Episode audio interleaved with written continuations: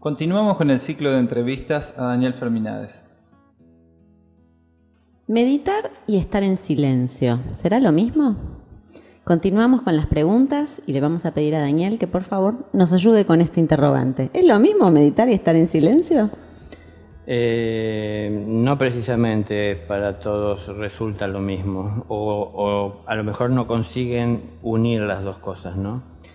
Eh, meditar es atender desde la vida a la vida toda con respeto, es decir, sin querer cambiar nada de lo que me rodea ni de lo que pasa por mi interior, sino que observar todo lo que acontece.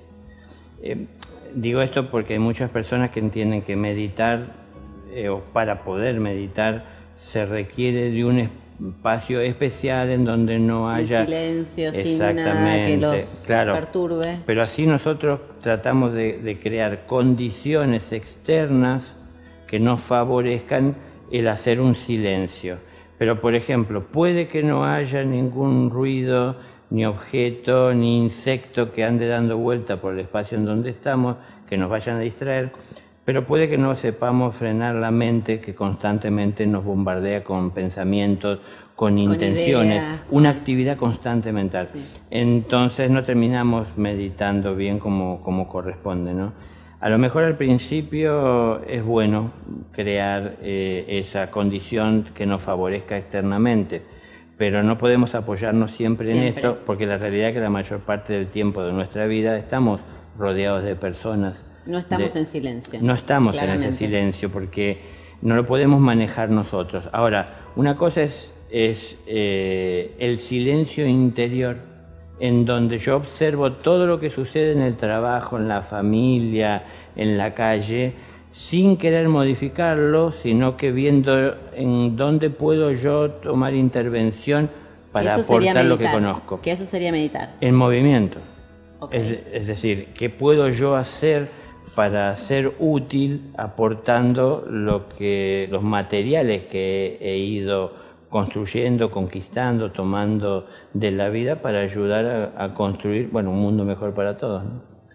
Hoy en día eh, es muy común y también lo, hablamos en otro momento cuando hablamos del tiempo, esto de entretenernos y del ruido, de, buscar series de televisión, en, si vamos en el auto, la música con volumen alto. Es como que tendemos a alejarnos del silencio. ¿Qué consecuencias esto nos puede traer, estimo que negativas, en la búsqueda de este camino espiritual? Y eh, entiendo que es para tratar de evadirse de, la conciencia que busca expresarse en nosotros para traernos a la realidad que vivimos, ¿no? Es decir, en el silencio lo que hay para escuchar es la conciencia y la conciencia tiene muchos reclamos que hacernos es porque estamos muy en falta con lo que hace nuestra vida espiritual. no solo de pan vive el hombre, sino también de las palabras que brotan de la boca de Dios.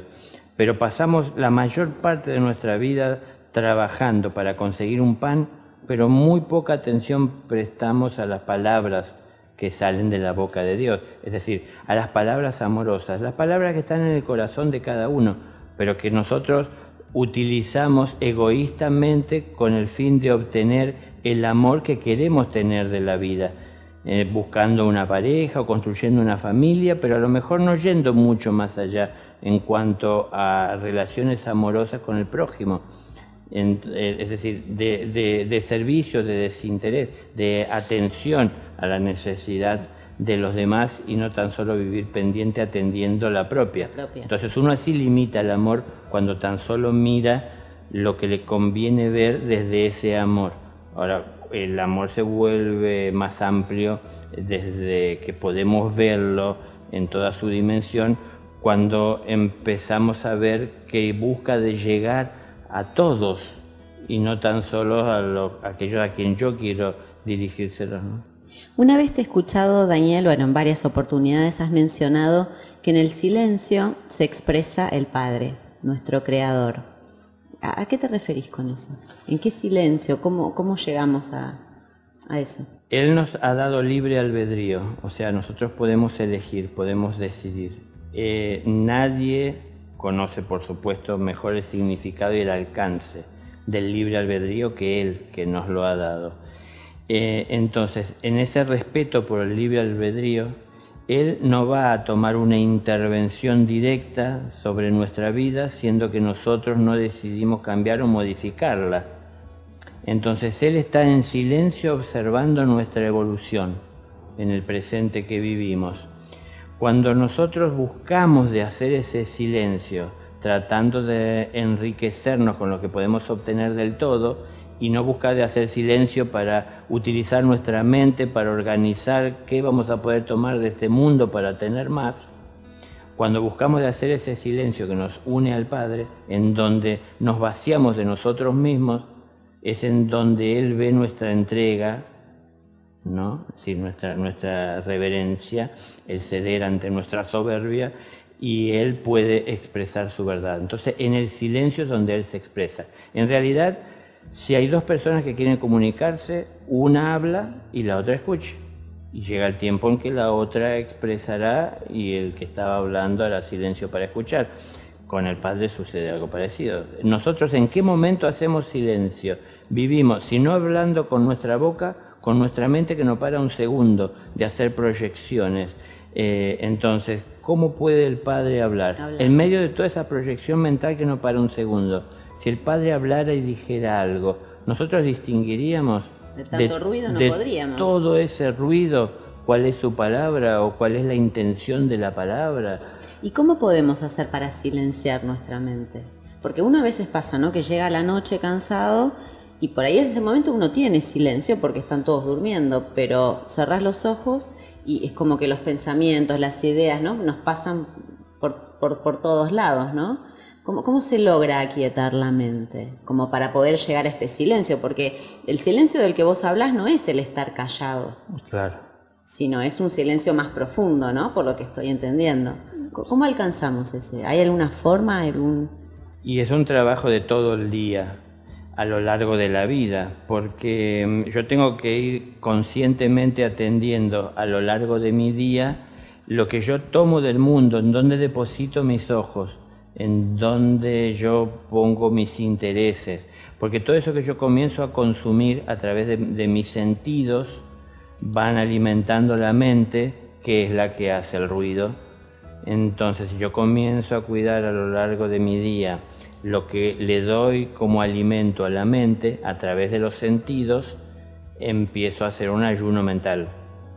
Entonces, si la mente comienza a hacer un silencio a lo largo del día, cuando llegue la noche, seguramente que estará más preparada para poder hacer ese silencio más profundo interior. Entonces, un silencio no es inacción sino que es hacer lo que estamos haciendo, atendiendo lo que hacemos sin distraernos por cosas que nos proyecta la mente. Porque esto será muy común en la vida de las personas que mientras estamos preparando un trabajo, estamos ya pensando en el que viene o en lo que dejamos de hacer o tendríamos que estar haciendo. Y si uno no se concentra totalmente en una cosa, en hacerla bien, se distrae y no pone todas sus energías en esto. Queda algo pendiente porque o bien no se pudo terminar o no quedó bien hecho, cuando ya estamos sin siquiera eh, tener contacto con esa otra realidad, proyectándonos de cómo lo vamos a hacer. Sí, o te olvidas de lo que pasó, porque estás ah, prestando atención a lo que sigue, entonces lo que estás haciendo, después no te acordás si apagaste las luces y cerrás, porque tenías en la cabeza otra cosa. Por ejemplo, y son solo ejemplos y son muchos en los que en la vida de cada persona habrá, pero cuando nos proyectamos a vivir la vida de una manera el día de mañana, le estamos impidiendo al Creador que Él vive en, un eterno presente, que llegue a plasmar lo que es su voluntad, ¿no? En ahora, en el ahora para nosotros y podamos aprender de la lección que en ese presente nos toca recibir porque la enseñanza que Él nos quiere dar en este presente es la que nos corresponde, pero nosotros estamos siguiendo nuestro Pensando. sueño, que es lo que queremos.